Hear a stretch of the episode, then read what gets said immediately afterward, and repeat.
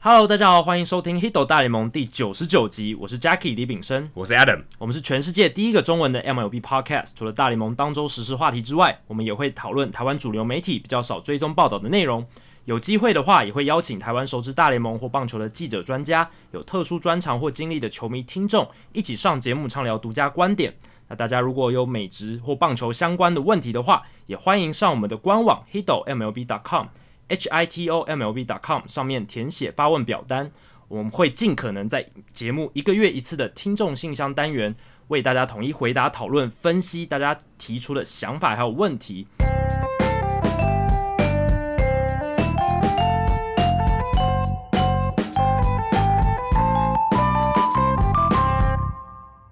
那我们这一集就有听众信箱的单元。不过一开始，我想跟 Adam 先聊一下最近这一周发生的一些重要的事情。这一周最重要就是 Real Muto，其实也没，其实也没别的、欸，但大家就是大家等很久了，好不容易等到这个交易终于尘埃落定。基本上从去年球季世界大赛结束以后，这个话题就一直在吵。对，因为 Derek Jeter 就是司马昭之心，路人皆知了嘛。他接手球队之后，就一直想要重整阵容，然后在前一年卖掉了 j a n c a r l Stanton，还有 Christian Yelich 两个 Marcel MVP Osuna 还有 Osuna、D Gordon 全部卖掉了。全部可能 WAR 值前四的都卖掉。对，那正中只剩下谁？还有交易价值是，Real Muto，对而且 Real Real Muto 其实 Muto 是的确也是卖相最好的。对然后他又不想跟马林鱼续约，他已经摆明了，就跟 NBA 其实蛮像的，就 Trade Me 嘛，对，把我待交不易下掉去了。呃，反正我就不想要再待这球队了。虽然我觉得他，我亲自跟他接触，我觉得他人是非常 nice，他并不像什么 Jimmy Butler 啊这种，然后好像休息室毒瘤，他绝对不是，他绝对是另外一个另外另外一边的光谱另外一头的。 但他想要追求更好的。对他想要追求更好，而且可能在更好的球队，他更能展现他的价值，因为他对毕竟两年后就是自由球员。对那如果你现在一个差的队伍，他其实表现的空间是有限的，他比较没办法让大家注目到，没错所以他宁愿换到一个更有竞争力的球队，甚至可能帮他拿冠军，或者甚至让他有一个更好的合约。这个这个其实是可以理解的啦。对啊，而且他身为捕手嘛，捕手本身是一个非常就是天赋好的球员比较少的一个位置。然后呢，加上他打击好，又能够跑，这个跑跑垒速度还不错，那让他成为一个大联盟现在基本上是非常非常稀有的捕手的形态。对，就是有速度的捕手，对，因为你看亚斯曼亚斯曼尼古兰道，他是一个比较典型的好的捕手，他诶、framing 的技巧很好，投很会偷好球，他打击能力很好，可是他完全没有速度，很对慢的一个球员。对，应该说正常的，对啊，正常的捕手大部分你不能都这要求样。速度，，对，那 Real Muto 比较特别，他的投好球的技术大概联盟一般般，甚至略低于平均。可是他们觉得他是一个可造之材，他是运动能力很好嘛他。也当过四分位的，对，所以他们觉得这个能力是可以慢慢调整，但是他有很好的运动能力，这是一个重要的条件。然后他打击能力很好，而且呢，他被交易到的这支球队费城人，正是需要像他这种可以，诶 WAR 值大概三四的，可以马上提供立即性、及战力的这样子一个球队哎、。可是说到费城人，我不觉得他在一开始在那个名单里面呢、一开始名单应该是呃大都会、大都会，然后国民、道奇、太空人，太空人。对，可太空太空人有点有点太变态，我觉得这个这有点太变态，因为太空人赢太强， 有点要作弊了。啊对，有点我觉得也不太需要他 了，应该我可以我可以给便宜一点捕手对，，然后最后比较接近他要被交易的时候，其实是红人队看起来最有希哦望。对对对，因为那时候红人吵感很觉凶呃比较有比较有东西可以去交易这样，对，而且他们收集了很多集战力的补强嘛，Sonny Gray、Yasiel Puig、Matt Cam 什么的，还有 Alex Wood，所以感觉起来，诶，他们很有野心，然后也需要一个打击比较好捕手，因为 Tucker Barnhart 手背很好，可是他打击不那么理想。那有 Real Muto 的话，其实对他们战力也帮助很大。诶，结果费城好像是在这个交易发生前三天可能才跑出来，有 rumor 之后，有传闻之后，马上就交易就完成对，。因为感觉他们补强都不是在，他们都讲投手或是捕手嘛，对，哦，投手或是外野手，不好意思，外野手，那个对 Andrew 对 McCutcheon 或是他们补的 David Robertson，然后一直在想说要不要补 Bryce Harper 嘛，对，对然后是 Man- Manny Machado，对都在吵这些事情就内野手、外野手、捕手，呃，内野手、外野手跟投手，很很少讲到捕手，就哎、突然就交易了，杀出一个程咬金的感觉。而且感觉就是基好像是在春训之前一定要把这件事情搞定，不然如果不然 Real Muto 如果报道了，感觉有点怪哈。这有谈到就是他交易时机点问题，其实有点晚了，已经快要接近捕手的投捕手我报觉道得最好时笑间的是，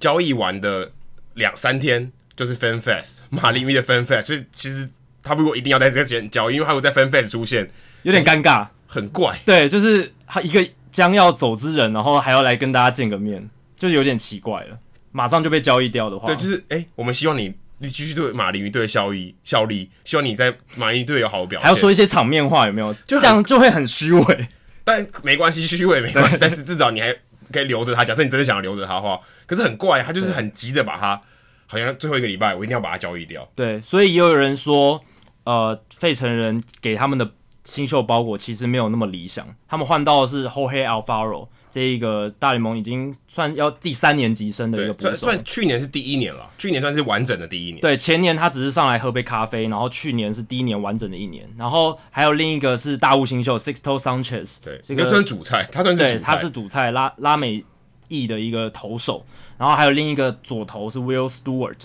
然后他是一个左投手，然后还有二十五万美金的国际业余选秀签约金配额。本来大家以为还会有另一个新秀，典型啊结果没想到是配额，配合算是点心。对，算是典型。那大家就会讨论说，诶，这个包裹到底值不值得 Real Muto？那其实有些人觉得说，诶，看你怎么看这个角度，角度不一样就会有不同的结果。这是一个高风险、高报酬的一对，个我会包裹。我自己会看，觉得一开始看啊，你就觉得他跟以前大家讨讨论出来的主菜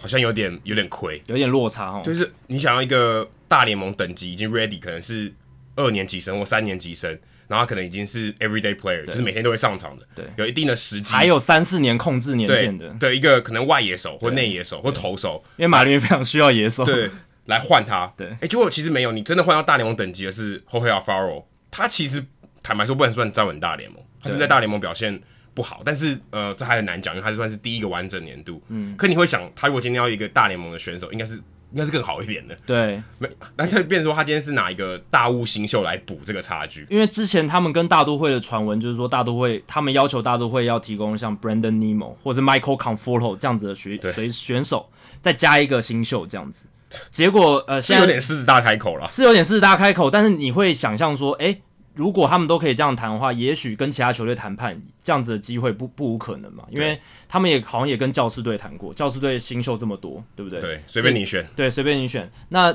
在这个费城人的话，他们当然也有不错的年轻球员。那侯黑 Alfaro 算是其中一个，可是相较于其他不错的年轻球员来讲，他并不是我觉得最不是最突出的一个。他是一个呃，他的 raw raw stuff 很好，就是他的能力很好，他是一个挥棒力量非常强，他的传球臂力很好，他 pop time 非常好，是一个很有潜力的捕手。可是他打不到球，跟对很多选球也很也很不好，对，啊跟跟很多挥大棒的年轻球员一样，他没有选球，而且他的击球率太差，所以他的三振跟保送的那个比例啊是非常非常难看这好的。像超过大联盟唯一一个超过三十趴的，对啊，就是三振数减掉保送数超过三十趴，非常非常悬殊，一百三十八次三振，好像才十几次保送而已。对，这是非常非常不理想的数据。可是你很难去预测说他接下来会不会有所改善，因为以他的挥棒力量来讲是很难得的。然后呢，如果他能够单季挥出个三十轰以上，其实如果他单靠他的 power 就能够变成一个平均水准以上的火力来源，可说不是定 Even Gaddis 的的有防守的版本，对，应该可以这样讲，这个还不错。就是你有一个打击长打能力，对然后你防守很好，不算不错，很好，应该是中上以上的。对，就这样，这样为了这样的马林鱼可以等到是他这样的成绩的话，应该算赚以到了。捕手来讲是一个可用之兵，是一个还不错的选手了。但是他们更需要的是 Sixto Sanchez 要 pan out，就是要成为一个可用之兵。因为什么？因为 Sixto Sanchez 他的高风险在于他是在小联盟这几年，其实他还很年轻哦，但是他在小二联盟十岁吧，，对，但是他在小联盟前几年单季不超过九十五局，一直受伤，而且他是先发投 手哦，大家不要以为他是一个 reliever，对嘛？所以他是一个有点玻璃的投手。当然他的 talent 没话说，那他就的是下一个 Pedro Martinez，真的，因为他也是来自拉丁美洲，然后他的身材什么有点像，然后而且他的球速控球跟 Martinez 年轻的时候好像有点类似，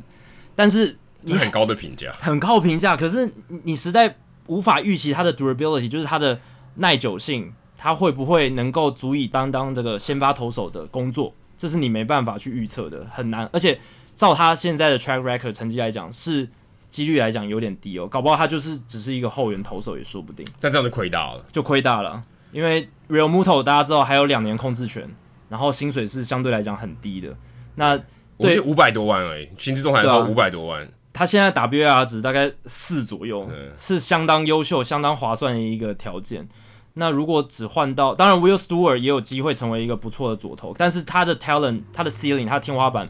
好像没有到一二号先发投手，对最多可能三号先发投手这样。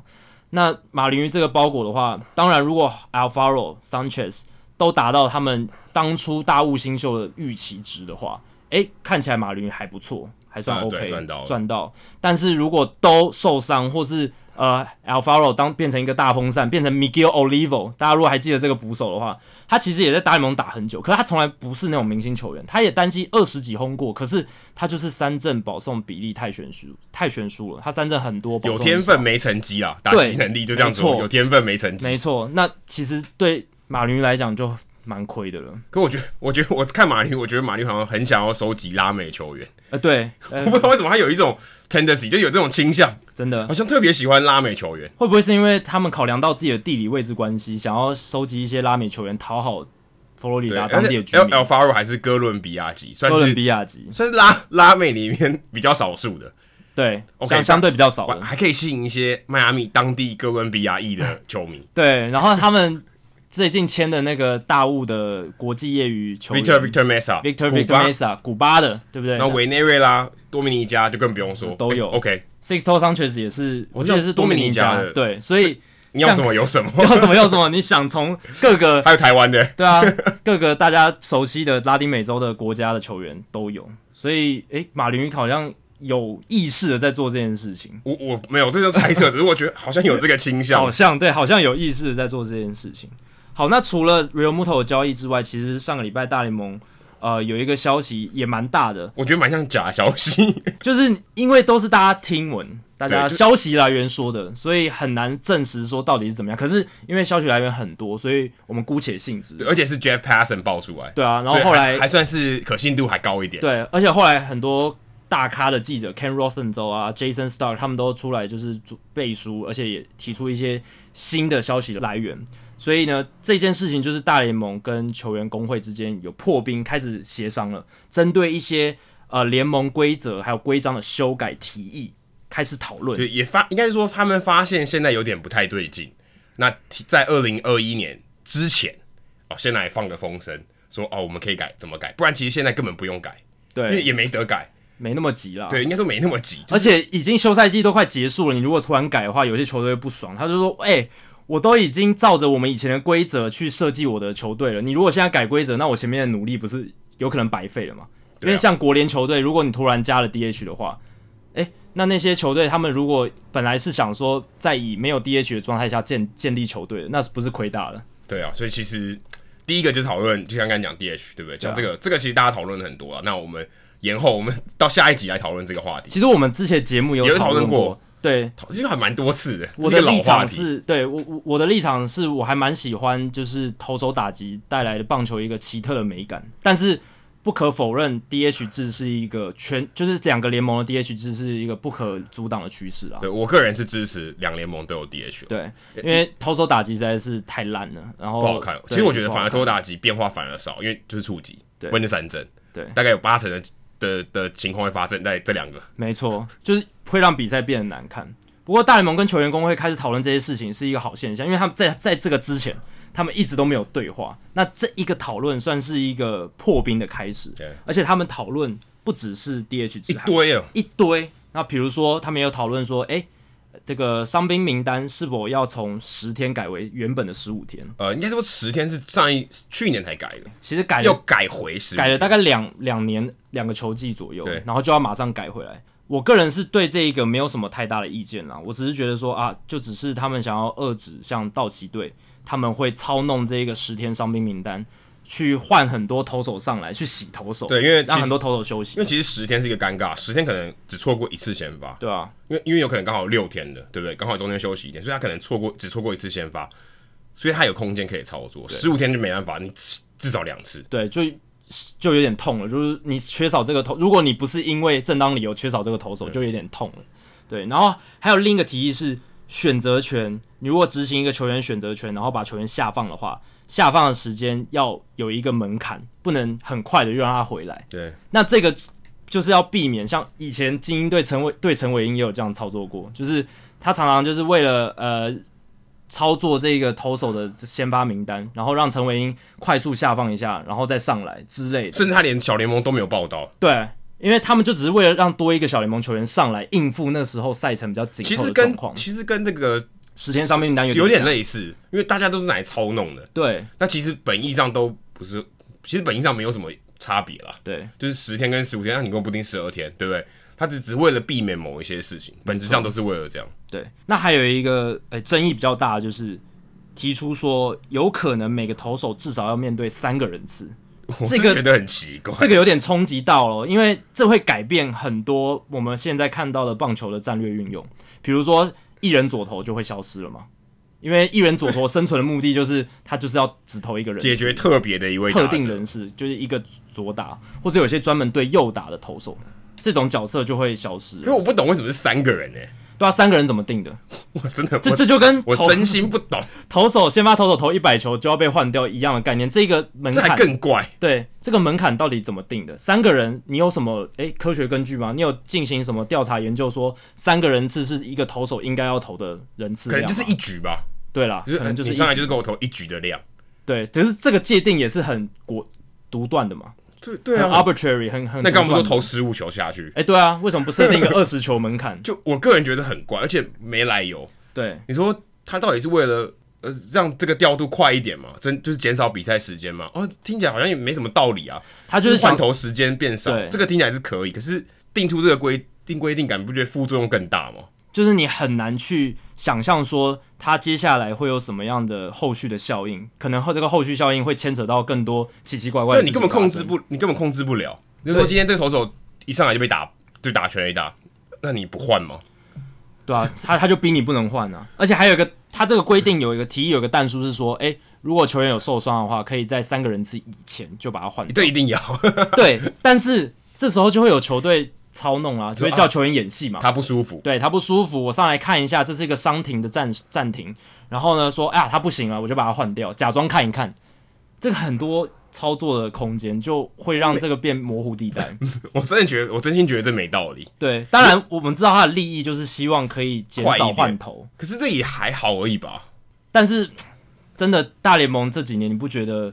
换投手的次数确实拖垮了比赛的时间？我有，看到有一种说法是，你就上来不要投，不要练投，直接开始投。哎、对啊，你在球牛棚就热身好对了，啊嗯除除非啦，除非是紧急受伤的，那你紧急上来救援，OK，那给让你投，给你一个给你一个十球或八球的对球数，不然其实你上来不需要练投啊，就直接、直接开始啊，对，换头上来马上就直接开始因投了，为那个其实很耗时间，很耗时间啊。但是广告商会不会觉得，哎、又少了一个赚钱的契机？对啊，你看如果 今天 OK，如回到这个这个，我觉得这个点很好，哎、你今天换头，我可以卖一次广告对，啊，我原本你刚三三个人才下去，我少我可能少换一次、哎对，那我不是少赚钱了吗？对啊，广告商会不会抗议啊？对啊，这其实好像对大联盟来讲，利益上也也未必是好事吧。对，所以我们必须先提到说，就是我们接下来讲，还有刚才提到这些提议，都只是提案而已。它并不是说啊，今年球员马上就要而发生，且有些真的蛮奇怪的，对他们只是抛出一些想法，然后刚好被这些很厉害的记者披露出来，不代表说他们就一定会发生。对对对就是给大我家觉一得些想象啦。对，而且我觉得大联盟可能也是跟球员工会也是在抛出风向球，测试一下，哎，看看这些提议大众的反应怎么样。因为我看到他们接下来提的一些提议，有一些是诶一些 public 就是公众的一些记者有讨论过的。我觉得大联盟他们是会聆听的，就是会聆听说不一定你是啊、联盟里面的专家，你在外面的专家，你写一些意见，他们也会去聆听这。很像什么政府去听政论节目，对，然后哦，政论节目可能提到一些想法，哎、对，那我们也来试试看。我们也来抛出这个提案，看可不可行。比如说，像有一个就是我之前在第九十一集有提到的，如果你要减少三振的话，其实有一个方法是，不管是降低投手球，或者是把投手球往后移，这个我们之前有讨论过。这就是一个我觉但得是你要想，那个是很少的，很少啊，不是很明显的，对因为很明显很怪。对，是让你几乎感觉不到的对。但是是其实它你把投手球距离往后移，你就可以减少投手的优势嘛，因为减投少手一距离点点变长那。个搞不好那一点点就是差距，就很大的改变。因为就像使用球一点点规格的改变，都有可能影响那个全垒打球的比例。所以我觉得，但是之前大联盟我是没有听说过他们有思考过要把投手球往后，这一次算是第一次提到这一个点，对，所以我觉得他们有是在有有在聆听一些舆论、舆论、舆情、民间的说法，他们有在考虑这件事情。那还有一个跟球员名单有关的是，诶、他们有说可能把正式球员名单扩编到二十六人，然后九月的扩编名单从四十人压低到二十八人。其实我觉得这个东西一听都是球员工会提的，嗯，那多一点就业机会嘛。其实跟 DH 某种程度上另外一个层面，除了好看以外，除了比赛让比赛好看，也让人家增加就业机会啊。很多老将只能打了，我有 DH 的工作让你做，你会可以一这样可以至少增加十五个工作机会吧，至少。对然后说 OK，刚刚如果二十六人，至少增加三十个工作机会吧对，大联盟的工作机会啦。对，我觉得对球员工对球员来讲绝对是好事，没错因为小联盟薪水跟大联盟薪水你也知道是三十倍的差距，对，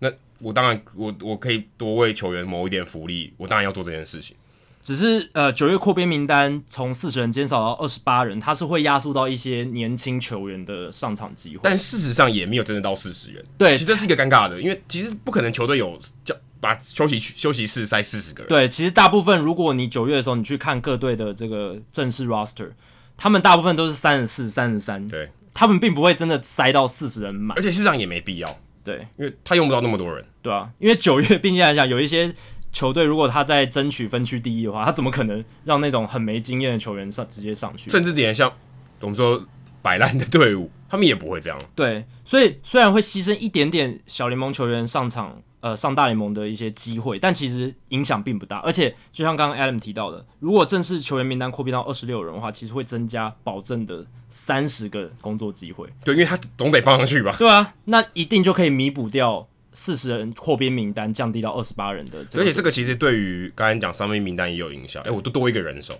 没错，多我我等于多一个人可以利用嘛。也许我现在我可以摆多摆一个投手，对啊哎、那我就可以多补一个。然后可以让球队这些球投手获得更多的休息时间，让他们比较不容易受伤。这是一个我觉得利益良好，而且执行上也不会太难。所以我觉得这但一但是个球队一定会反对，对了因，为因为他多付钱，资方会反对，因为他多付薪水。但我觉得这个东西是只要他们能够坐下来好好谈，然后大家把这个利弊讲清楚的话，其实是可可行的一个对，这条约算。是比较算是福利面的啦，我觉得。对，没错。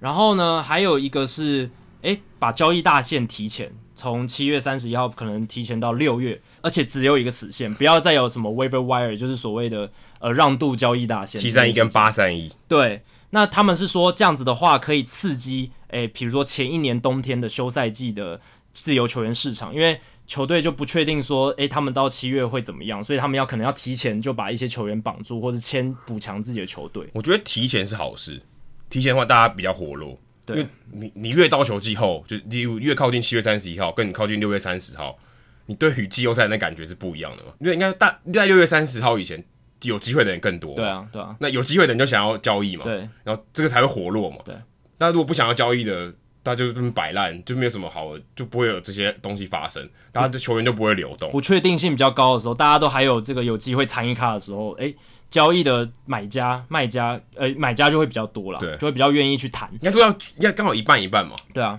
这样最最最最最平和。不然对啊如果球员全部都是买家，不可能全部都买家嘛。对，全就可能卖家很少，但买家很多，这样可能也不平衡。应该是刚好差不多一个很一个半一均半衡的值。大部分对。对那而且有一些球队，他如果交易过来，这个交易过来的球员，他能够发挥半个球季的影响力，其实也比较大，对对他想要去交易的诱因可能也比较高一点，对吧、啊可能可以更多新秀会流动。就说让你用三个月，跟你用两个月，对啊，差很多诶，对不对？差很多，搞那不好感新感秀觉就完全不一样。小联盟球员就比较多流动，也许这是好事。没错。那还有另一个是，诶，他为了改善说现在有很多球队在摆烂的问题，他们希望可以让一些小市场球队，如果他战绩打得很好，像光芒队、像运动家队，诶，让他在选秀的时候不不会只是排在按照战绩排在最后面，可能给他一些优势，可以把顺位往前一点，就是让小市场球队、好战绩的球队有选秀上面的好签位。这样应该说他战绩好，他选秀也有帮助。应该不能说他针对小市场，那有点怪吧？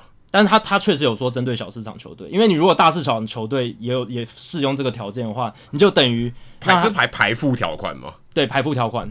他们希望可以帮助到诶鼓励那些虽然你是小市场，可是呢你战绩打得很好，你鼓励你去多就是有有机会可以让成绩选到好的球员，因这样为子如果你打得好，你相对顺位也比较后面。对啊，你就会变后面了。那他们可能就会想说啊，那我现在呃，如果战绩还没有把握那么好的话，那我就干脆摆烂好可了。与其这样，我理我觉得惩罚比较有用，惩罚摆烂的队伍，我觉得比较有用。对如果你真的打得很烂，破百破百败，我可能根本取消你第一轮选秀资格。对，因为也有这样的提案，我他觉们得摆，我觉得拒绝摆烂比较有用。对处罚的话也有一个提案，就是他们处罚连续两季都吞九十败以上的球队。当然，处罚的详细的规则不知道是什么，可是这是一个方法嘛，就是让他们知道说，哎，你不能每一年都打得这么差的战绩，还是至少要试图去赢一些比赛。对，因为现在这个可能这五年来的风气就是这样，就是 OK，我烂到底。对但是这其实对大联盟来讲不好，对啊，当然不好，因为整体来讲它的观赏性就变低很多了。球赛品质会下我降。跟你这两，我跟你这几队坦队打，根本没票房哎、对啊，我不是亏大了吗？其实会有很多这些 mediocre 或者比较中间的球队，他不愿意去签自由球员或交易去补强的，很重要一个原因是因为赢球不再是球队增加利润的最大来源了。以这前这有一部分是因为电视权利金啦。对，当然还有是大联盟中央基金的这个收益分享制度，对，因为他们几乎不用把战绩拉到很好，他们就可以获得一样有一定的一样利一益，样的收益，就对有啊点，像是失业补助。对，有点像是共产的思想，大概就是这样的概念，就是说你不用花太多努力，你就可以得到跟大家一个保障的一个保障的薪资或者保障的利益。那这样子就会变成你缺乏大家刺激大家去竞争，变得更好的诱因，这样就会变成一个均平的状态可。我觉得这个也不完全可以说明这所有的事情，因为他们其实在认为说啊，我就算摆烂，我还是有一定的利润嘛。但是我当然我终极目标还是为了拿冠军，但是我可以摆烂的时间变久了。 对对对对，我我 OK，我就烂五年，但我我五年还我五年后赚赚翻没关系对，但我烂五年，那个联盟会养我。对，因为以前你如果烂很久的话，球迷就不买单了嘛，你你可能的票房就烂你掉。你可能要签队了，对，你可就能要签地你方整个了。球队你就没救了。像博览会灯就是最佳的例子嘛，对他几年好几年战绩不好，他的球迷不买账了，他的整个收益来源就就没了，就亏空了，就没了，所以最后就这个整个球队就消失只，能搬，对，只能搬了。那现在比如说像太空人、像马林鱼，他们烂了好几年，他们还是说赚进大把钞票，老板还是很开心。所以在这样的情况下，他们就有更大的余裕去操作这种摆烂的空间。当然，他们最终极目标，就像 Derek Jeter 讲的，他们是为了长远的发展。未来他们这一批 Victor、Victor Mesa 这些新秀起来的时候，他们会变得更强大，比以前更强大，而且强更久。可是这段时间，他们可以操作的时间变长，变烂的时间我变可以长。承担风险的时间变长。对，呃就是风险就是我就是没赢嘛，就是 没对啊，对啊，他我可能没关系，我就输啊，我就故意输这样子。对但是一种手段啦，也但是一但个每个手段球团做法不一样，所以也不是完全坏，也不完全好，就看每个球团他自己的策略是怎么样。没错。好，那还有另一个提议，算是可以叫做 Kyler Murray 条款，他就是希望能够给予在不同运动选秀都被选中的球员，可以给他们大联盟合约的这个权利。因为现行的规定是，如果诶、你被大联盟选中，或者是被 NFL 选中，你只能选一个。对，而且签你的球队不能给你大联盟合约。这个一听也是工会踢的，对啊， 对不对？就为了保障球员利益，而另一方面也是希望棒球在这这么多职业运动或是各种娱乐的竞争当中，可以呃争取到更优秀的选手。对，因为说 OK，如果你还让你打，你还可以回来吗？对啊，对不对？如果今天我就把那个门关了，你就不会回来了。凯勒 Murray 一选择他说我要打 NFL，就你就再也不能回来，你就只能签小联盟合约。就等于把他排在他门外啊当然了，没有关啦，但是小联盟合约我不要啊，对啊，我干嘛？我在 NFL 赚那么多，如果今天你让想让我说，哎、你转来打大联盟好不好？给你多一点钱，对，这才有机会嘛。对，因为现在呃，在棒球在跟其他职业运动争取这些这么优秀的球员的时候，要有更多的利基跟诱因嘛。对，你要去做一些改革，不然如果你的制度都是一样的话，那像 NFL、NBA 这种可以立即获得利益的联盟，那立它即获得大型合约的，大型利益，好几百万美金的这些联盟。顶尖运动员，他如果想要快速得到这些利益的话，他就不会考虑棒球了，因为棒球要熬个四五年才能够得到大家口中所谓非常甜蜜蜜的这个保障合约。没错，棒球是有这些保障的合约，可是你要升到大联盟啊，孩子，就是对，那个那个风险是存在的。超大的，因为你要熬个四五年，那谁都无法确定你在那四五年里面会不会就烂掉了，就是、对啊或者是什么投球失忆症、打击失忆症，这都是有很高的风险存在对，。其实每个每个运职业运动都有一定的优缺点啦，就是对对对于一个今年三期的球员来讲，NBA、NFL、MLB，他选哪一个，其实很多东西都有考虑嘛。这个对我获利的时间要投资多久嘛？我受伤我可以打多久嘛？对不对？对他们都要考虑，所以这是一个很综合的。但大联盟最不最不利的就是时间。对但是他如果说受伤什么，大联盟相对起来是比 NBA 跟 NFL 来讲受伤风险稍微低一点。对那 NBA 可能他破太小，诶对不对？我今天打完，如果今天我两年没有打出成绩，我可能就掰嘞、对啊，我我可能就这个职业生涯 就就结束了。那你你你可能就真的没机会，你可能一第二第二年受伤，哎、那就不要你了，就把你忘了。那 NFL 的话，你可能受伤的风险很高，你可能脑震荡，有一些现在越来越多年轻的球员不想要打 NFL，了甚至很多父。可能是会伤势母都不想让自己小孩接触美式足我球觉。得其实有很多方面条件，但大联盟最不利的就是时间了。对，没错。好，那还有几个关于比赛时间的规则提议，像是二十秒投球时钟，我们这个这个之前这个聊讨论过过了很多次了。还有另一个比较有趣的是，诶，联盟也有提提到说延长赛规则修改，比如说进入第十一局的时候开始一二开垒始二垒二放垒人，放这是人业余比赛的规对则。业余比赛的规则。那这个东西的话，其实大部分人都是反对的，我相信大对部分棒球迷都因是为这个反对改的改蛮多的，改很多，而且会会整个扭转比赛的战略思考与。其这样干嘛不和局啊？但是有，我觉得美国球迷对和局这件事情非常的反感，他们完全无法接受没有打出胜负这件事情。真的吗？台湾可以啊，台湾、亚洲棒球都有嘛，对啊，但是在心美平国气好像和，没有大家就和局握个手。对，只是这样子的话，那个哦，季末要算战绩的时候就会很头痛。等于少一场啊，可以啊。对很多但球队很多球队是打一百六十一场、欸，对，但但是会有好像胜场数比较多，但是胜率比别人家低的感的的情况发生。呃，有可能对，就会变得有点复杂。但是我个人是觉得不没有必要到修改延长赛的规则啦，因为延长赛老实来讲，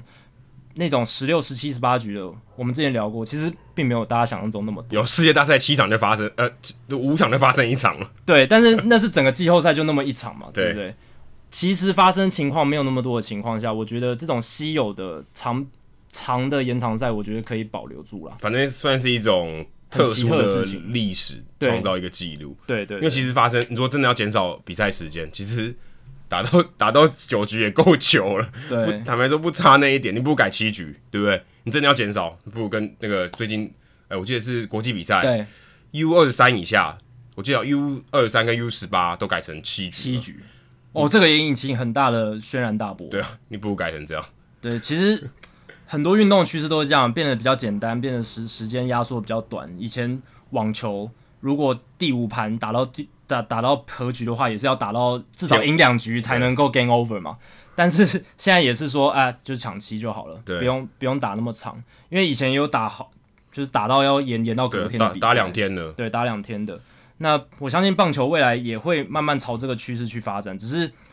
会不会这么快，应该是还不会啦，可能要再发展个四五年吧，我在想。对这个这个侵入性太大了，对规规则改太多，大家可能保守派的球迷太难接受。没其实我错就连我也觉得没办法接受啊，我是对觉得九局已已经是一个真的没必要了，根深蒂固的数字。，对，真的没必要。好，那聊完几个就是提议的规章之后呢，我们来聊一下已经改变的，就是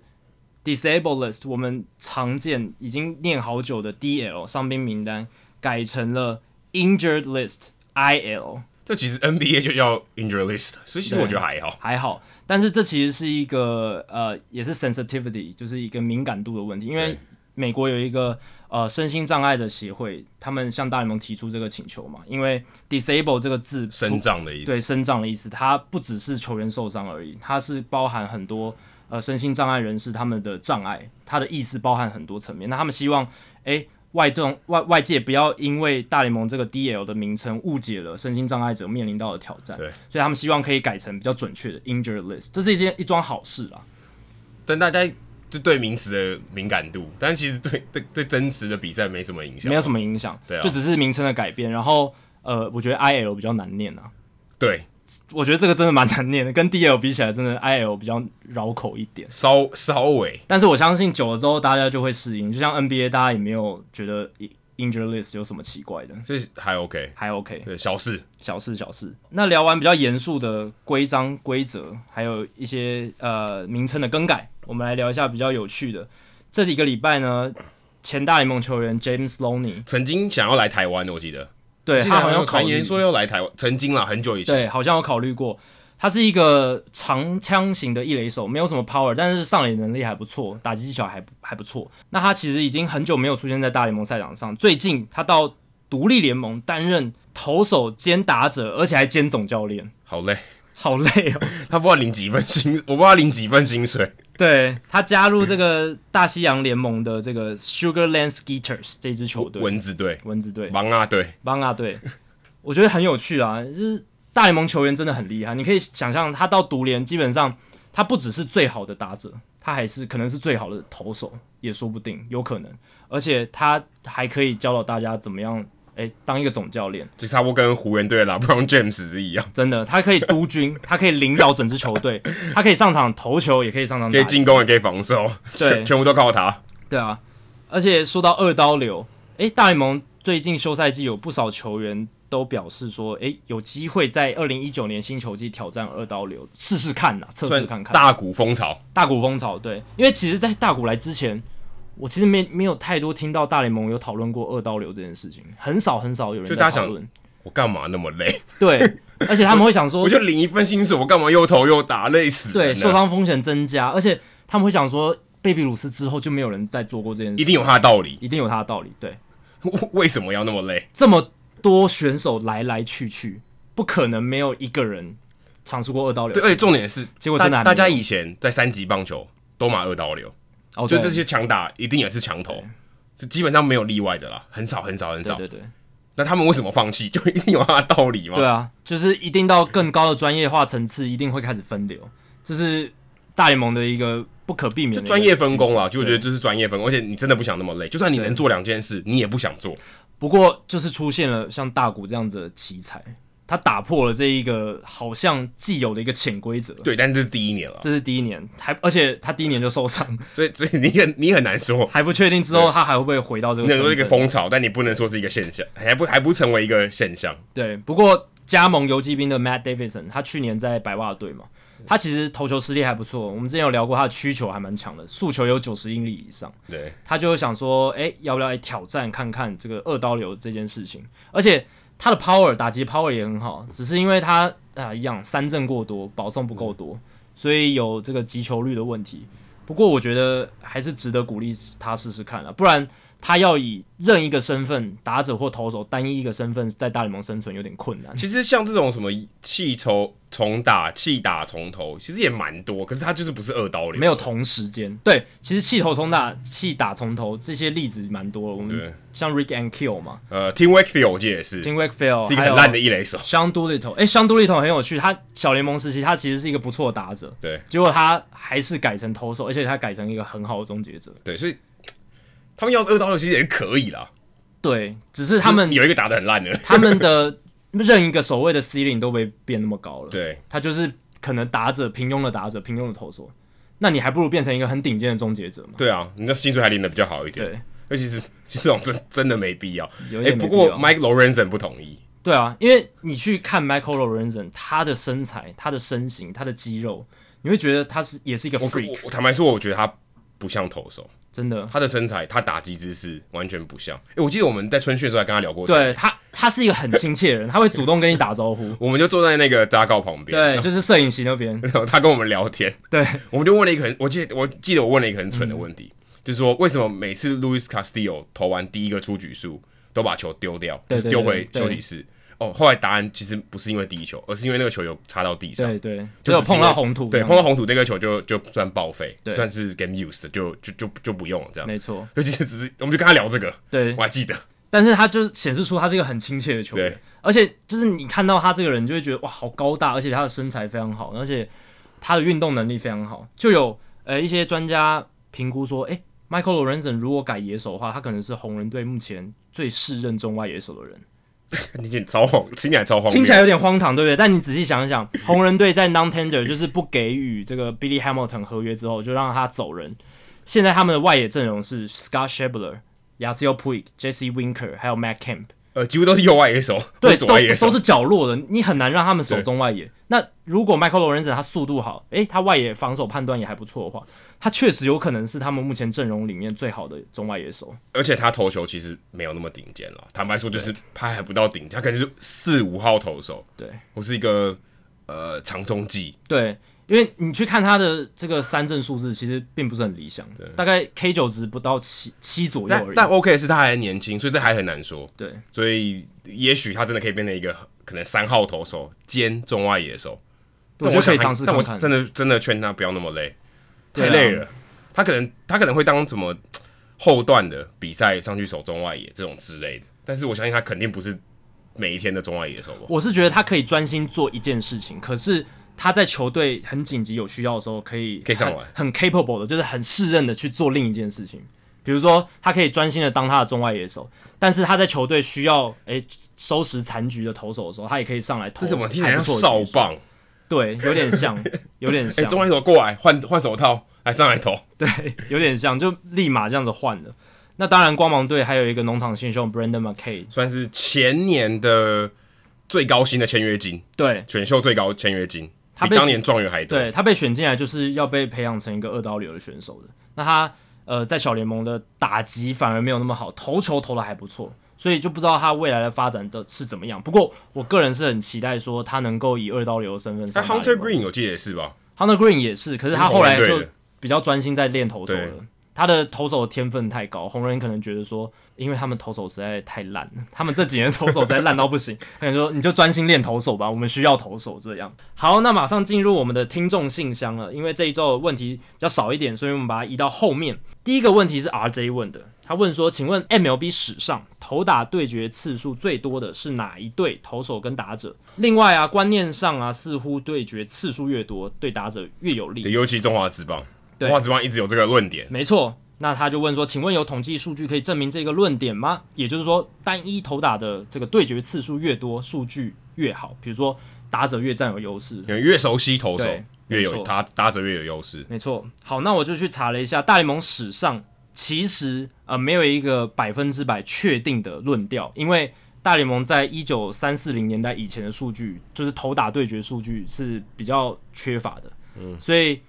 很有趣的就是，因为大联盟早期球队数比较少，所以球员跟球员之间对决到的次数会比较多，哎、就跟中华职棒类似有。点类似。相较于现在三十队的大联盟已经很不一样了。现在三十队大联盟，你要能呃一年同一个投打对决要对决次数很多，是非常非常困难的。那以前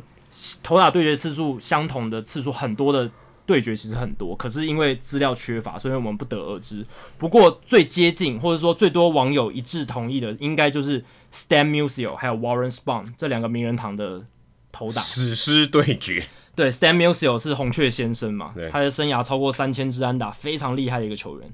Warren Span 是勇士队的传奇投手，他是左投史上最优秀的左投，对，很厉害，很厉害。他有一个那个螺旋球，相当了不起。而且重点是这两个球员都很长寿，就是说他打们很久啊，对球员生涯都非常长，所以他们两个人生涯对决了三百五十三个打席，非常可相怕当于半个球季。非常可怕。对对，三百五十三个打席。那在对决上面是 Stan Musial 有占优势的，Stan Musial 有对 Warren Spahn 三百五十三个打席，打击率三乘一八，OPS 点点九八一，挥出十四支全垒打，算是有点屠宰了 Warren Spahn 这个名人堂投手。当然，这是因为 Musio 他本来打击实力也就对真的很好，所以这不一定是说，诶、投打对决次数多就会造成打者对投手一定比较可熟能悉。可能也要真的看打者的能力在哪里。对，没错。那除了 Stan Musial 跟 Warren Spahn，有很多网友提出，有可能也是最多对决次数的对决，还有 Ty Cobb 跟 Walter Johnson。不过因为缺乏资料，所以无法无法确定。他们都是一九一零、一九二零年代呃很明星的球员，而且他们常常对到对在一起。另外还有一个就是 Nabla Joy，还有赛扬，就是赛扬，他们也都是他们是二十世纪前后的那些很早期的神兽了。对，那因为他们第一个生涯时间非常长，赛扬五百一十一胜，那他也是败多最多，就三百多败嘛，对因为史上最多败的。他投球局数太多了，所以他面对到打者什么一定很多。那 Lab Nabla Joy 刚好也是相同时期的，所以他们也有可能是呃投打对决次数最多的。另外还有 Honus Wagner 跟 Christy Mathewson，另外还有 Willie Killer 跟 s y Young，所以这些都有可能是呃投打对决次数非常多的呃组合。那究竟到底投打对决次数越多，会不会代表说，诶、对打者越有利？这个事情其实大家争论很久，但其实呃，这个论调是不成立的，因为你如果去看投打对决的数据的话，尤其在大联盟，在大联盟，因为三十支球队呃太多队了，然后两个我刚刚讲了，同样的投手跟打者对决到的次数不多。通常他们就算累积了很多投打对决次数，也都是好几年后的事情了。而且他们可能在同一个分区对战次数比较多，然后打个十年，对，所以他看起来很多。看起来很多，但其实是十年的区间。对，你要注意十年的区间，像 Edgar c Martinez 可能都是一个不一样的选手了，Mariano Rivera 也是不一样的选手了。对，我接下来要举的例子就是足以证明投打对决的数据其实不太准确，因为像 Edgar Martinez 跟 Mariano Rivera 他们呃对决生涯的对决的数据其实是 Martinez 占上风。对如果你去看的话，好像是屠宰了里维拉，但是呢，其实大部分 Edgar Martinez 打的很好的数据都是在 Rivera 前呃一九九六年还有一九九七年。还没有转终结者的时候，而且是 Re- Rivera 还没有很强的卡特球的时候，对，所以，如果你算 Rivera 已经有卡特球的时候的话 e d g a r Martinez 其实打的 Rivera 没有打到非常非常好，就只是他一垒安打而已，所以这就很有可是趣也，尴尬，是因为他真的对到他的时间也很少。也很少。但是相对来讲说，嗯、可能二十几个打席，你会觉得说，诶，其实如果他是在生涯后半段对到，你会觉得这个样本数还蛮大的，以单一的投打对决来讲他。可能一年只遇到三次，对，所以这完全没办法预测。如果一年只能遇到三次，或是三年只能遇到十几次，那个样本数都太低，完全没有办法作为参考。球员有可能变得不一样了，投手有可能变得不一样了，所以在大联盟这样的投打对决的数据参考价值是很非常有限的。但中华职棒是因为你可能上礼拜才对过，对，我要讲的就是中华职棒完全跟大联盟情境完全不一样。中华职棒的投打对决次数越多，当然是对打者越有利的。对，因为就像刚刚 Adam 讲的，可能上礼拜就对过，他这个投手还是一样的投手，他的思考模式可能还是一样。对你不太可能一个礼拜内学会新的球路，，啊对你也不可能一个礼拜就跟投手教练讨论出一个全新的配球策略，不可能。所以再对到的话，其实是很有机会把它打得更好的，因为你熟悉了他的投球嘛，你熟悉了他的球路，你熟悉了他的进垒点，你熟悉了他的配球。另外还有一个就是，我觉得毕竟联盟实力有差，调整的能力还是有差。对哎、中华职棒它当然深度稍微差一点，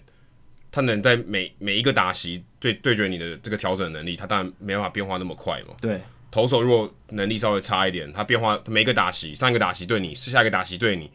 诶、我上一个打席对你的方法，下一个打席照用，诶我就被你 摸透了。对，你能你能你能发挥的空间其实不多啦。对，那那那当然你比较被动嘛，你你可能就被挨打了。而且可是美国职棒它当然程度不一样，嗯，它可能武器更多，水准更好。而且他们的后勤团队也更强。他可能这个数据团队，他这一次你对他失败，这个投手对某个打者失败了，他马上就为这个投手量身定做出下一次对这个打者的时候的另一套进攻策略、投对啊，球而且策略，而且人人来来去去的也比也是比人才流动非常频繁。对啊，你看，恰恰你看，就是这几年中华职棒球员流动，当然是因为一些事件，好像有一些流动，但其实长期来讲，中华职棒球员流动是非常不频繁的。呃，尤其国内球员啦，洋将洋将很多两。洋将士，但国内球本土球员的部分，对啊，所以大联盟情况跟中职完全不一样。而且你如果去访问中职的球员或是投手，他们都会告诉你说，哦，这个一定有影响，因为一个礼拜、一个月对决到两三次，一个球季对决到非常非常多次的话。哦，打者一定会对投手熟悉程度大增。好，那下一题是红袜铁粉黄毛他问的，请问史上有哪一笔双赢的交易，这个双赢的程度到转队的两队的球员都打出 MVP 等级的身价，或是成为新球队名人堂等级的球员。其实这个有一点难查，但是我有找到几个大家比较耳熟能详的双赢交易，而且呃两边的球员都在各各自的表现非常好，各自球队的表现都非常好。比如说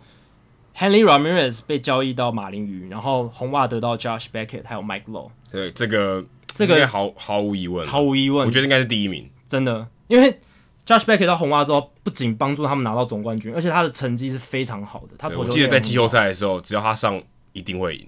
对他就是那种跟 Kurt Schilling 一样那种大赛型的投对手，，很稳。然后 Henry Ramirez 到了马林鱼，我记得 Fantasy Baseball 每一年他不是第一就第二，对他跟 Albert Pujols 你要选哪一个而已。，对，因为他打击率高，又有长打，盗垒又可以到四十次，然后他手游级， 对你这很难，你这很很你难啊很难想象他现在没有工作了。对如果给人家跟你说十年后他没工作，没有人要，你你恐怕也很难相信。你你你只会想说他会不会是因为哎、受受伤受什么很大的伤，但其实 Henry 也还好，但他退化，他就是生涯退化的非常快，对，然后可能有一些场外的因素，而且呃另外一个 Mike Low 他到红袜其实也帮助红袜非常多而且，他世界大赛 MVP 啊，对啊，对，OK，这够了吧？他也是大赛型球员对，所以基本上这笔交易我觉得是最经典的案例。然后另一个我找到的是也是红袜，红袜真的很会交易，Theo Epstein 真的很有一套。二零零八年的时候，他们把 Manny Ramirez 交易到呃道奇对三方三交方易，交易，然后从海盗那边换来了 Jason Bay 不过杰森贝在红袜其实打打没有多少个球一季，个半球季，对但他在红袜表现非常好，对，非常非常好，那是他在到大都会跟水手之前衰退之前的事情。他在红袜一年半，进攻指数在点九零零以上，嗯是一个非常非常好的球员。那 Many 到道奇当然不用说，可是也杀红眼了。但是也是很短，时大概间也不长，对，就是零八零九年的时候。当然，但是我的意思说，就是他们两个到各自的地方之后，都为当时的球队贡献非常大。好，再来还有一个是 Cliff Lee，还有 Carlos Carrasco，就是呃，费城人交易 Carlos Carrasco，但那时候还是新秀嘛，对到印第安人，然后 Cliff Lee 到费城人队，其实两边都受益非常大。Carrasco 比较长远来看受益很大，对，因为他这几年其实你可以看到他已经变成头两号等级的先发投手，没错，那 Cliff Lee 当时是全联盟最强的投手了，这算是一个很典型拿未来换拿现在换未来的对，一个很好的交易，算是很经典了。非常经典。那另一个更经典的是二零零八年 CC Sabathia 还有呃 Michael Michael Brantley。当然，我刚刚讲的这些交易不是代表说只有这两个球员互换而已，是对它是有涉及主一菜啦些交易包裹，但是其他球员不太重要，所以我就不提了。那 Michael Brantley 是酿酒人给印第安人的包裹的主菜，那也是花了一段时间，但是后来成为印第安人很重要的一个外野手。不过他算是受伤比较多一点，对，那 CC 的话，他是那一年到酿酒人投出了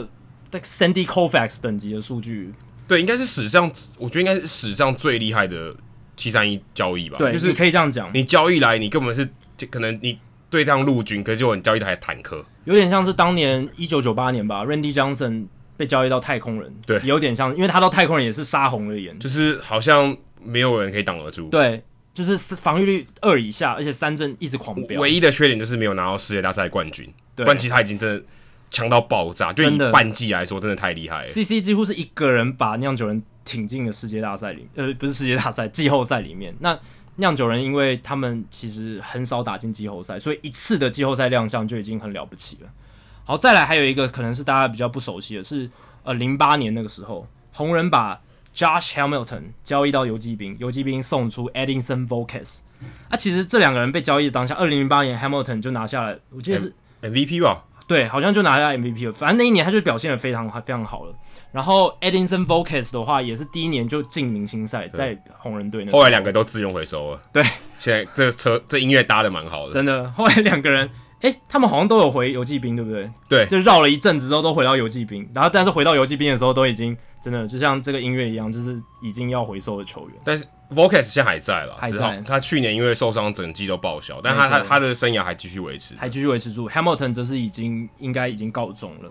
那再来一个是老虎队跟大都会的交易 u n s Cespedes 在二零一五年被交易到大都会，然后大都会送来诶 Michael Former 这个投手， Former 后来拿下新人王，新人王，而且他前两年其实投的真的很好，大家可能会觉得说他这去年真的变得很差，但其实 Former 前两年真的帮老虎队非常非常多。那 Cespedes 不用讲，他二零一五年也是下半季杀红了眼嘛，相当于打者版的 CC Sabathia。，对，一就个突人然转换环境以后，突然有很好变成超级好。对，几乎是一个人，就是把大都会的打线撑起来，然后挺进季后赛这样。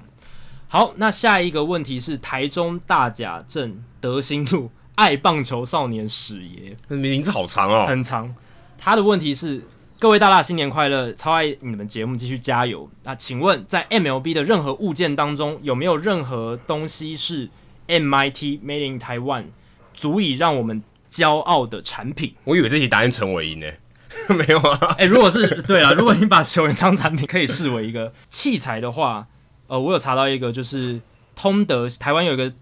代工厂叫通德兴业，他们专门制作一些机能衣啦，还有一些专业的运动器材，他们有在做捕手的护具。那他们已经跟大联盟其实合作蛮长一段时间了，他们做了很多高品质的捕手护具，然后以 All Star 这个品牌外销到美国去，所以算是一个蛮成功的例子。另外还有很多球棒跟手套的代工，其实台湾品牌比较少啦，但是球套、手手套跟球棒的代工其实蛮多的。对，其实我们代工的能力还蛮强的，我们可以把一些比较高技术的产品做的还不错。因为像我觉得捕手护具算是所有棒球器材里面最复杂的东西，可是也最冷门呢、也最冷门，需需求求量最少。对啊，对上可能就两个人要而已，对，所以其实比较难做，我觉得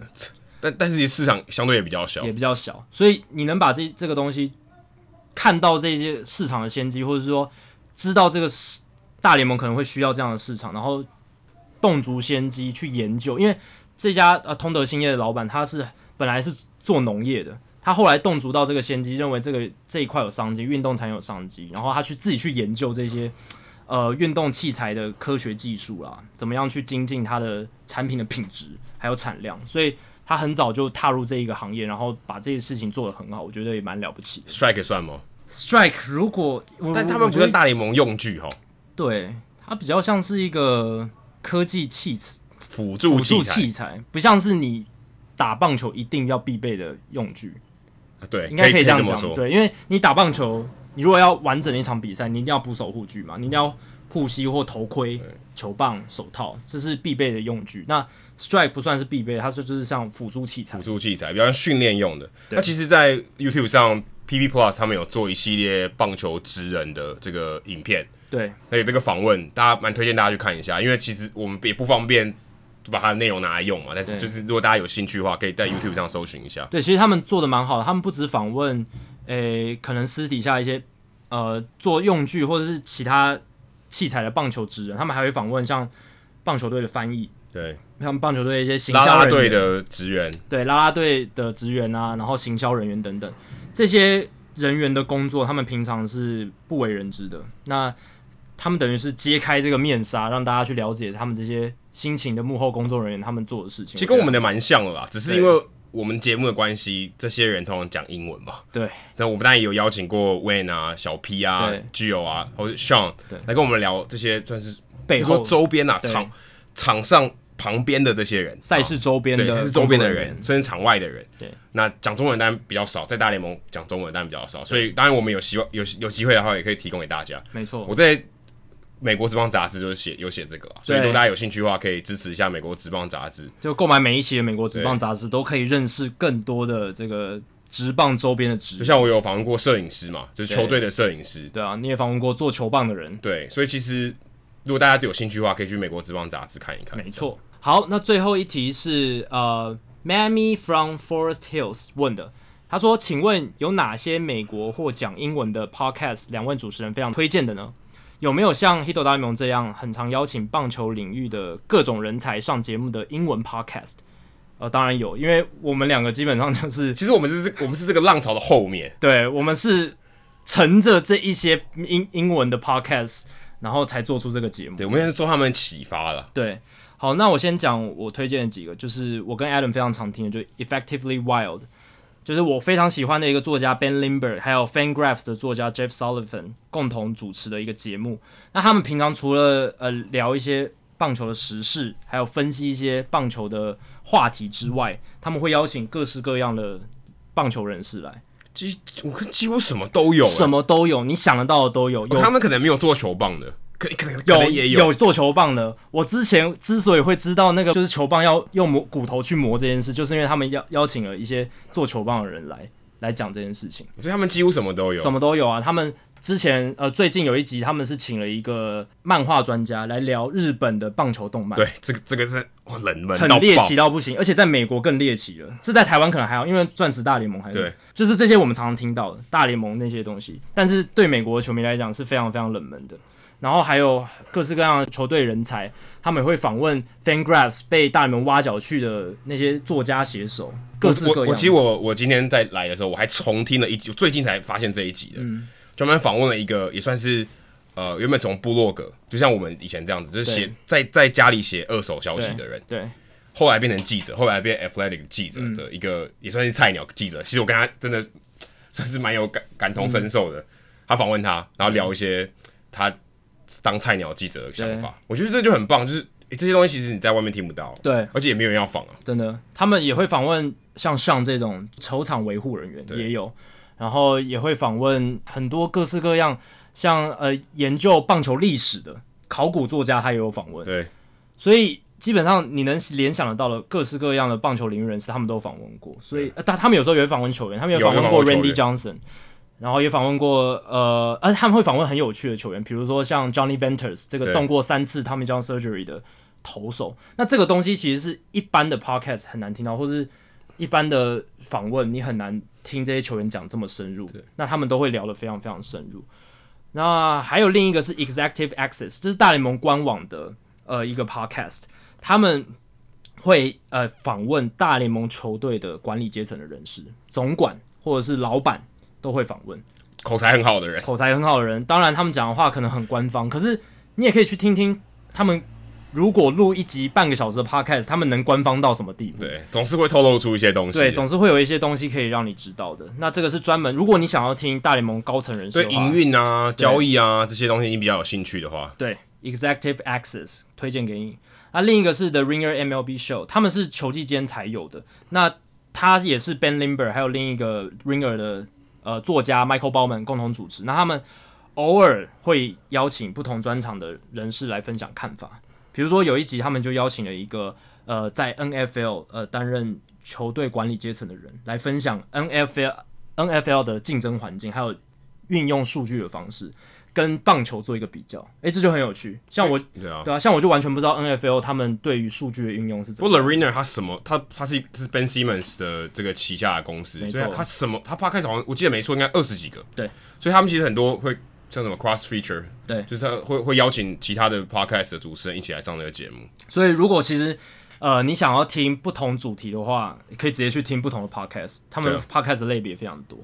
然后另一个是我最近呃开始在听的是，也是大联盟官网的，它就是 Morning Lineup，其实它就是呃新闻讨论的节目啊、它一个礼拜有三集，所以其实非常多，就是只要有大联盟实事，它就是会聊。那他们会。因为他们是大联盟官网的节目，所以他们可以很方便的邀请到大联盟官网的随队记者。大联盟官网每一支球队都有随队记者对，，都至少一个。资源非常庞大，所以他们就会邀请各队的随队记者上节目聊那一支球队最关键的话题，或者只有随队记者才会知道的事情，比较偏新闻性一点，新闻性的。因为我相信有些球迷他不只是想听全国性的报道，他想听比较地方性的。那这些 B writer 能听到的地方不多，那就是像 Morning Lineup 这样子的就很好。那另一个跟 Morning Lineup 很像，就是 ESPN 的 Baseball Tonight，这个我介绍过，就是 Buster Olney 这个资深记者主持的，他访问的内容就也很包罗万象，就是主要是球员啦，然后还有球衣专家 Todd Radon，之前 Adam 介绍过的，他是固定每个礼拜都会上这个节目的。像他们最近就在讨论说，诶、大联盟这个新球季新的关于球衣的一些变革，所以这是如果你对球衣有兴趣的话可以听，然后算是一个很特别的单元。很特别的单元，这这个也很真的，台湾我觉得很冷门、很冷。冷门啊，但他们愿意把它加进去，让对节目变得更多。也许也许在美国不冷门，但我觉得很冷门。对，在台湾真的比较少人讨论这一球衣的话题。而且它而且是设计层面的，对，不是什么交易，或是不是那种说啊球衣买卖，不是这种的，对对对对对，也不是收藏的，是设计面的。没错。那当然，当然，呃，他们也会邀请数固定的一个数据专家，然后来上节目讨丢出一些有趣的数据，然后让大家做更深层面的思考。那 A- A- Adam，你有哪一些可以来介绍？我讲，因为我其实刚刚有几个我也有在听啦。那有一个我比较常在听啊的是我朋友主持，就是他曾经有来过台湾当主播，然后我是那时候他的搭档，嗯，对叫 Tyler Mon，他主持了一个小联盟的官方的 podcast 叫 The Show Before the Show，、也算一个双关语吧，就算是上大联盟之前的一个节目啊。如果这样硬翻好像有点逊，但是 The Show Before the Show，他就讲小联盟的，所以他他们他的主要的面向都是小联盟球员，可能例如说，哎、球员发展的怎么样对？然后他的访谈的对象通常也是小联盟球员，而且通常都还是蛮大咖的、哦，但通常也都是呃美国籍的，嗯哼因为如果今天是呃不是以英文为母语的，他在上节目，尤其是可能电访的时候会比较吃力，所以大部分还是邀请呃以英文为母语的这个小联盟球员比比较多，嗯比较多是这种，然后他们会聊一些，因为可能。他成名以后，可能没有什么时间上节目，就小联盟说时候时间比较多，嗯比他较们比较对他们也比较愿意聊这样子。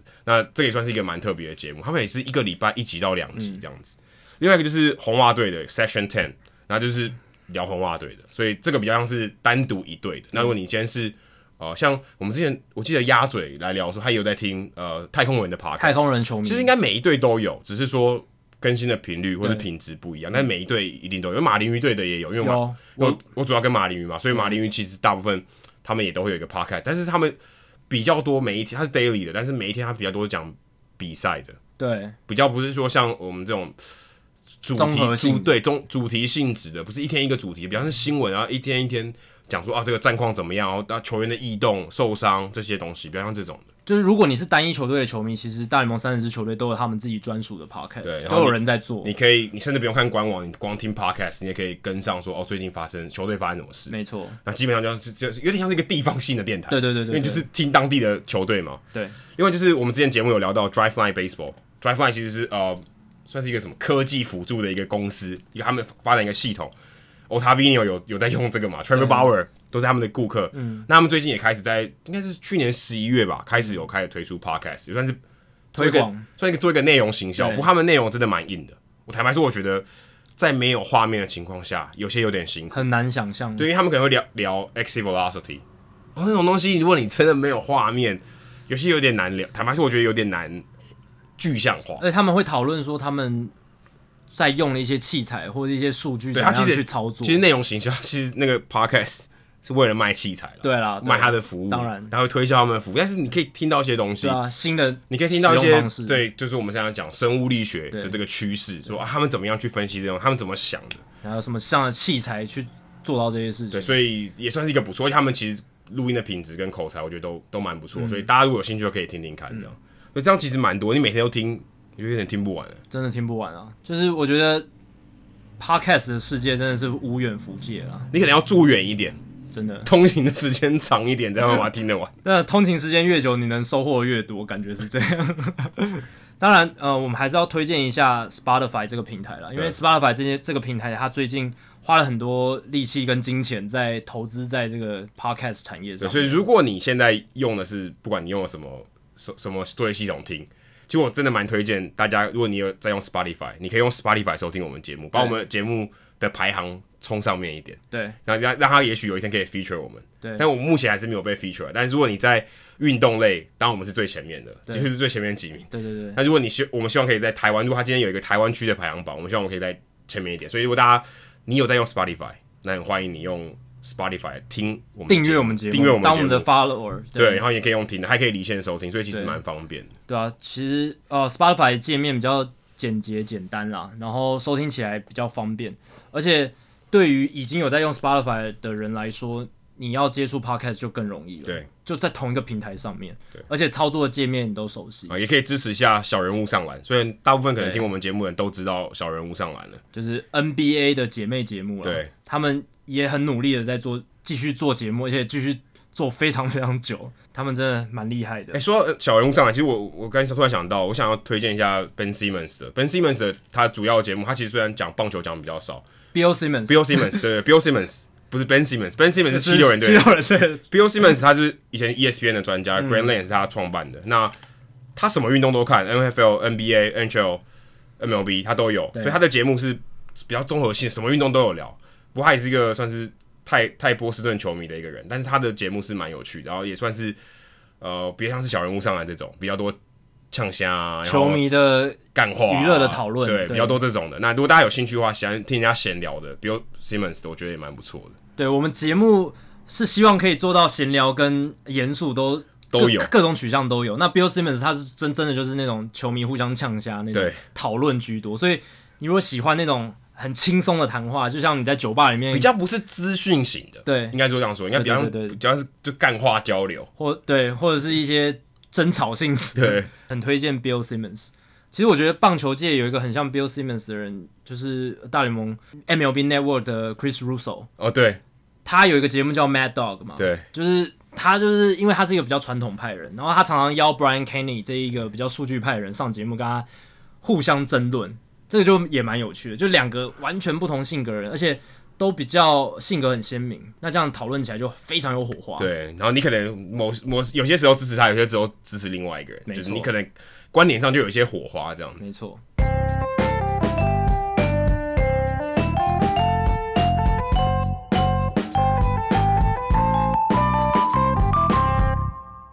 好，接下来进行本周的人物我来讲单元。Adam 这个礼拜要介绍谁呢？刚刚我们其实一开始有聊到 DH 嘛，就对是聊到指定打击。对，可你有想过说这个这个这个概念从什么时候有的？因为其实三级棒球里面都没有指定打击啊。对，三级棒球里面，呃，就是例如说国小啊，就是少棒、青少棒，应该都是嗯投手要上去打嘛。所以当初有这个指定打击的构想，其实是在一九二七年就已经被提出对，其实很早就有了，但是很在早很早就有一九七三年，美国联盟才采用。对，我其实我也不懂为什么中间停了这么久。因为被国联老板压下来了。对，可是压这么多年呢、对啊，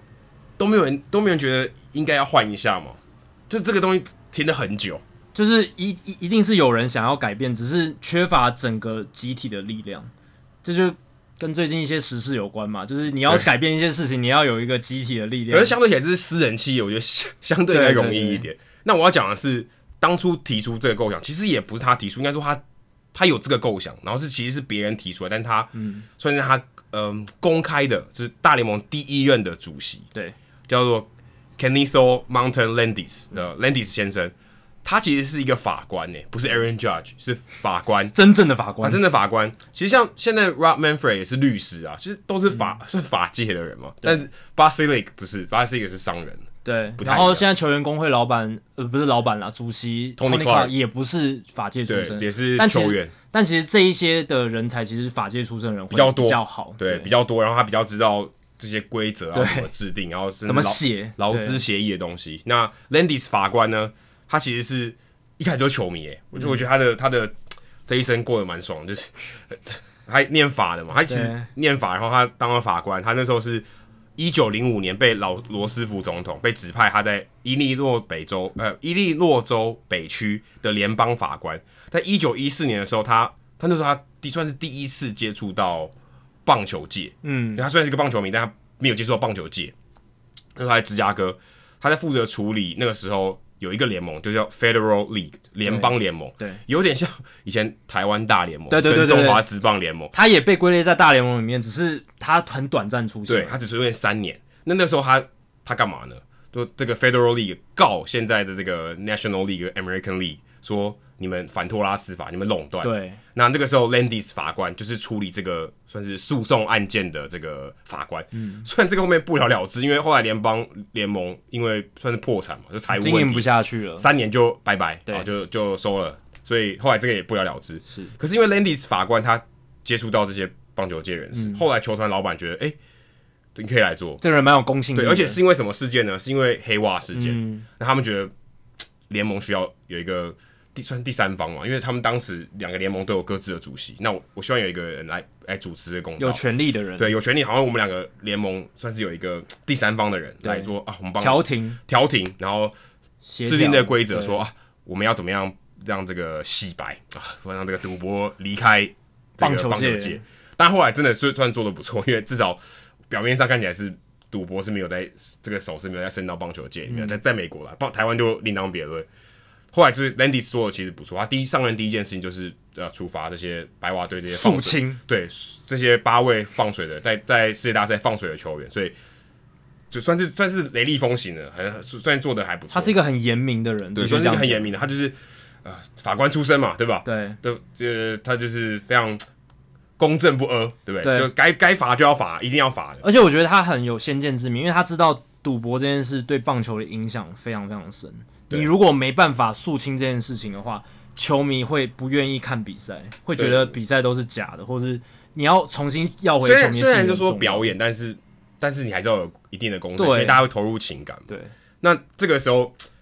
那时候我就我看到资料觉得蛮有趣是。他被这些球团老板，当时美联的这个主席叫 Ben Johnson，、国嗯联主席叫 John Hedler，他们推举他的时候，他他会说要求他说，我可不可以继续当法官？嗯就就我除了做联盟主席以外，我我还想做法 官，所以他兼兼职这他样其实兼职有，其实蛮像现在中华职棒会长，啊啊，啊就立法委员是兼是会长，有一点那个类似，但是法官是更高的职位了，就是有一个 routine 的东西，对他还是要诉诉讼案件嘛，是，是很忙的，可能时间都嘎不过来，而且权力很大、哎对法，但是官他还做了二十几年的 联盟主席、欸，哇，很算蛮长寿的、欸。很所很以长寿的人，然后他一直他从，而且他接任这个联盟主席的时候是五十三岁。嗯，然后他说，在他之前，在他接任这个主席之前，他之前在芝加哥工作。刚刚讲到老罗斯福嗯总统派他在伊利诺州北区担任法官，那个时候他就常常跑去看白袜队比赛，所以他其实对白袜队是蛮情有有情独感。钟，所以他对于黑袜这个黑袜事件处理起来也是更加眼明手快，就是是我就是要肃清这些东西。所以当时我又回到刚刚一开始讲，当时就其实他就有就想到说，哎、是不是可以做 DH？、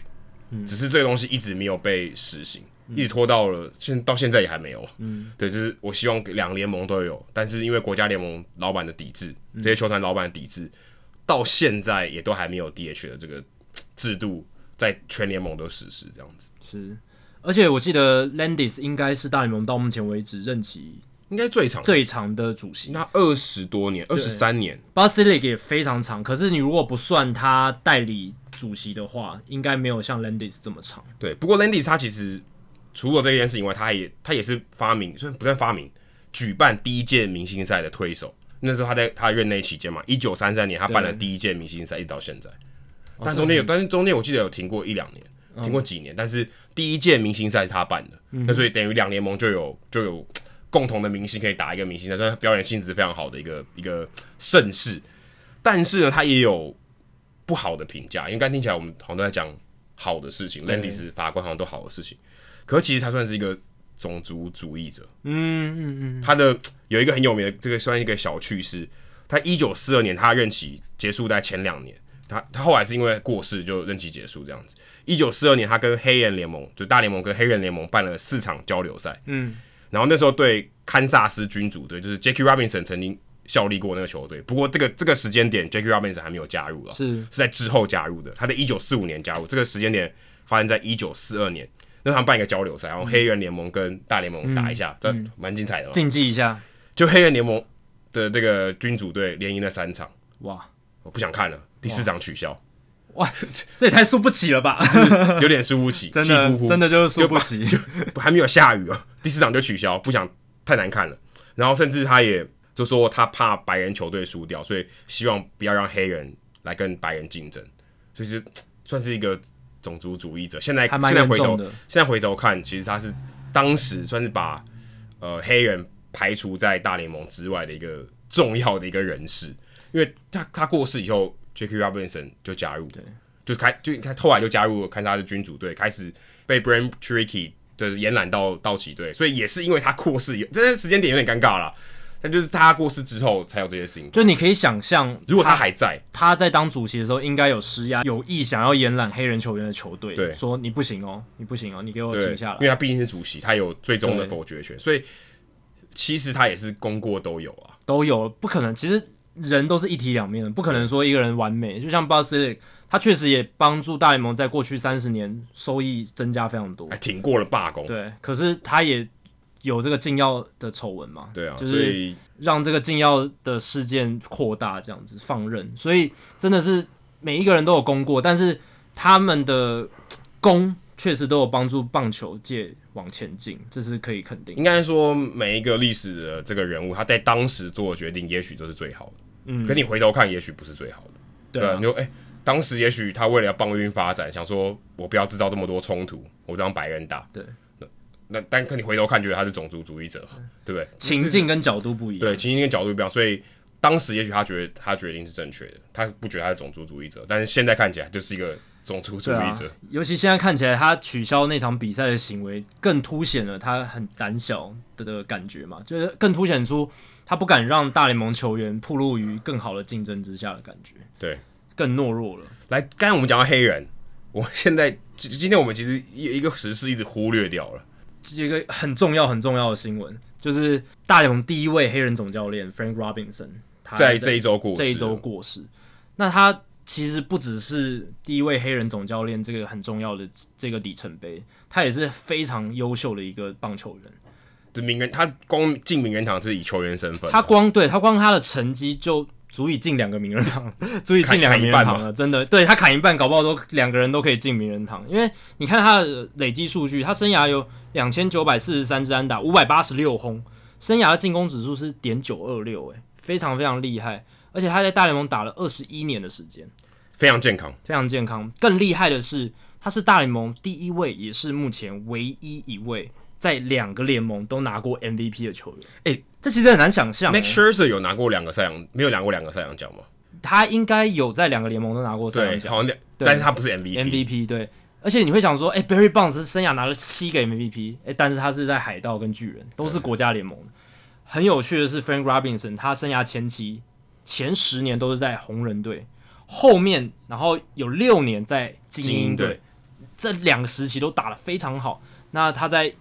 一九六一年，还有一九六七年，呃，一九六六年都拿下 MVP，而且他还是一九五六年的新人王，所以你就知道他从生涯一开始什么都拿过，到对到中后段都一直是非常非常好的球员，而且你可以想象，一九五六年那时候 Jackie Robinson 才刚打破种族藩篱不到十年的时间，还算是还在的时候。还那是反力其实还在，，对，还算非常非常早期，所以他能够打出这样的成绩，是帮黑人球员非常大的一个忙。不过刚提到 Jackie Robinson，所以他们都叫 Robinson。不过他们在就算是他们球员个性上是非常非常非常不一样的。我我看这些报道，回顾他的报道，都说 Frank Robinson 其实是一个白是黑人的 Ty Cobb，就是非常在场上非常凶狠，会铲人的，个性比较鲜明，对，，会铲人的。比较火然爆后一然后点当的当教练的时候也是非常火爆的，有一点火爆，对会骂球员的。 对，所以跟 Jackie Robinson 说，哦，好像打不还手，骂不还口，这种文质彬彬对的比较温和的性格，的的的这个个性是完全不一样。对，或许这也是为什么他能够成为史上第一个黑人总教练的原因嘛，因为他可能个性比较强，然后懂得为自己争取权益，更更懂得为自这己也争取权益也许 Jackie Robinson 可能没办法当总教练，对他可能没有办法去领导整支，甚至包含很多白人球员的一支球队，但 Frank Robinson 因为这种强悍的性格，所以他可以做到这件事情，也有说可能不定，我。觉得这蛮有可能。，对，那回到 Robinson，今天数据单元要聊一下他的数据嘛。Robinson 一九六六年是 MVP，刚好有提到，那是因为他成为当时美联打击三冠王，打击率三乘一六，四十九轰，一百二十二打点。在他之后，只有红袜队的 Carl Yastrzemski 在一九六七年，还有 Miguel Cabrera 在二零一二年曾经达成打击三冠王的成绩，三冠王真的太难，很难很难很难很难，真尤的其很在难现在这个时代，我觉得更难。对啊，因为你不只要很会轰，你打击率也要够好，呃打击率又涉及很多运气的因对素。 ，J.D. Martinez 可能进去上一个球季稍微有一点点机会，对，但还是没有。他很接近了，对他非常接近了。只是现在呃，有一些专门打击率很高的选手，像 Jose Altuve 那一种，你身为一个重炮手，很难突破那样子的高打击率。没错，真的很难。而且呃，Frank Robinson 他在担任球员的时候，他还有呃担任总教练呐、球员兼总教练。他在刚担任总教练的时候，还是兼球员呢。就跟黄宗义差不多，对，在印第安人队的时候，他还上场击出代打全垒打，这跟黄宗义一样。这个还还蛮 厉害的，真的是叫你总给出来爬的感觉。就是代打全垒打真的蛮不容易的，对，然后呢，他效力红人的十年的期间，从一九五六年到一九六五年，他平均每季可以缴出三乘零三的打击率，三十二轰，还有一百零一打点，平均哦，这是平均。在他之后，红人史上只有四名球员曾经打过三成以上打击率、三十轰、一百打点的赛季，分别是 George Foster、Tony Perez、Dave Parker 还有 Joey Votto，而且其中只有 Joey Votto 曾经达到过三成打击率、三十轰、一百打点的赛季两次，所以 Frank Robinson 他十年平均可以达到三成打击率、三十轰、百打点。红人接下来之后，非常非常少球员可以达到光是他平均的打击数据，十年。那个稳定性是相当可怕的。你有一个球员能打到两年就已经非常难了。现在球员我觉得根本不可能十年啊，对啊，我就真的我觉得连连 m i t r o 都可能打不到哎、对啊，因为 Mac t r o 有一年就没打到三十轰啊，而且他也他打击率也没有到三成吧，对，就两成对九对对对对对三成但只差零点零一啦，对。但是你会感觉有差嘛？三成跟两成九，当然，他平均起来可能还是有超过三成， 对，但也是足以凸显出，哎、其实 Frank Robinson 的打击火力搞不好跟 Mac t r o 是而且很稳定，蛮精致重点是很稳定。非常稳定。在那个年代，你要以黑人球员身份打出像 Frank Robinson 的成绩，然后不受伤，又不会受到歧视，不断的上场，这是种种的条件加下来，其实都可以凸显出他是一个很了不起的球员。对，不过他在当总教练的时候，我觉得，我觉得有时候球员还是不要当总教练好哦。有些球员真的不一定适合当总教就练，他到后期其实就真的没那么好了，就对太老派了。他非常老牌，他完全几乎不看数据了。对啊他就是凭自己的 gut feeling，就是自己的直觉、自己的想法。这种情况就是他到后期，但大家感觉他的球员的那个光环就慢慢不见，对，就是你就觉得、啊他好像没那么厉害。如果他今天以球员身份离开这个棒球界的话，搞不好他的名声还更好一点。对他是一个富有情感的人啦，就像刚刚讲的火爆的性格等等。但是如果就执教面、技术层面的话，可能没有像当代的这些总教练这么这么优优秀。对，那最后我还想补充，因为 J.D. Real Muto 这个礼拜被交易，我想补充他呃生涯的一大特色，就是他在马林鱼主场跟在客场的打击成绩差异非常大。他生涯在马林主场两百六十场出赛，OPS 只有点六七八，打局两成四五，上垒率不到三成，长打率也只有点三八四。可是他在客场两百八十场出赛，他的 OPS 是点八四八，哎，这是非常高的一个数字，所以可以看得出来，呃，JT r e a m u t o 他在马林鱼的打击火力是受到压制的，这不是单一球季的数据而已，这是他生涯长期的数据。那 Jeff Sullivan Fangraphs 的作家就有去查，从二零零二年到二零一八年这段期间，所有累积至少一千打席的打者里面，JT Realmuto 他主客场的 WOBA 就是加权上垒指数，针对长打加权的上垒上垒率这个数字是所有球员里面最大的。差异最大，差异最大。他在客场的 WOBA 是零点三六四，主场的 WOBA 是零点二九一，联盟平均大概是零点三一零左右。对，所以他这个差距是最大最大的。呃，应该说客场减主场的差距，这个是最大的。所以呃，可以看得出来，从二零零二年到现在，JT r e m u t o 他的主客场的落差是所有球员当中最明显。而且你去细看 JT r e m u t o 他生涯在呃主客场拉打还有推打的数字，你可以发现他在马林鱼主场反方向还有中间的攻击几乎是整个被消灭了。他在马林鱼主场中间的 WOBA 打向中间的 WOBA 只有零点二九八，推打的 WOBA 只有零点二一一。相比于客场，客场他在打中间的 WOBA 是零点四五九，而且推打的 WOBA 是零点三七五，都远远超过平均非常多，代表他在客场是一个呃拉打推打就是更广角的一个打者。广角非常全方位的一个打者，但是他在主场，他只有拉打的 WOBA 达到零点四一零，非常好。可是他中间方向还有推打，几乎完全被马林鱼的球场吃掉了。所以， 所以也有一说就是，呃，Real Muto 被交易到费城人中，因为费城主场 Citizen Citizen Banks Park 是一个对打者相对有利的球场。相对打者球上，对，所以 Real Muto 到费城人的打击火力发挥会更加理想。哎、不过我想要透露一个算是内线消息，嗯，因为我之前在马跟马林鱼的时候，其实马林鱼的这个官网的随队记者是 Fasario Joe Fasario，我跟他聊，有一天跟他聊天，他因为那时候其实 Remuto 的这个交易传闻已经算是很很闹得沸沸扬嗯扬了。他说，如果 Remuto 离开呃马林鱼队，他衰退率很快，怎么说？因为马林鱼队他他他他他的论点是因为马林鱼队他其实是一个算是一个室内球场，嗯，半半室内了。那对于捕手体力的消耗，其实算是比较少的。那如果今天，因为大大部分人可以有一个趋势是捕手在下半季的表现通常会比较差，因为体力消耗体力消耗比很大较快。那 JT Remoto 就是捕手，哦嗯，马林鱼的这个主场其实对他的体力的消耗是比较少，他在下半季比较能维持他的这个表现，嗯，所以当他一离开，他其实消耗的速度会更快，因为他大部分时间都在室外球场打。那当然还包含不止做打哦，嗯还有练习的时间，那体力消耗都是不一样，而且你习惯那个球场的程度也都不一样。所以他认为说离开，尤其对捕手来说，对他的这个生涯的这个表现，我他他认为是走下坡的。嗯，呃当然我们不考虑年纪，我们只考虑说场地的变化，对因为他当然越来越老。可是我在以年纪的角度来看，我觉得他是走上坡了，嗯，因为他现在是越来越好嘛。但是如果以场地的变化来讲，也许对他的这个帮助，甚至还可能是负分的，有可能因。为他认为他认为捕手的体力消耗其实跟这个室内场地是有很大的差距的。对，如果呃有数据专家可以来针对呃捕手在不同场场地的适应程度去做一个研究的话，搞不好可以发现一些趋势。所以说他的衰退的程度跟对他在所在的场地，对不过这有个缺点，因为真的这个有屋顶的场地相对少了，嗯，相对少很多。嗯对，马林鱼啊，或是呃，可能只有马林鱼、太空人跟光芒，甚至这个几个算是比较长屋顶关起来的，对，其他都比较少，对啊。所以你就像 Civico Field，就哦，现在已经叫 T-Mobile Park，、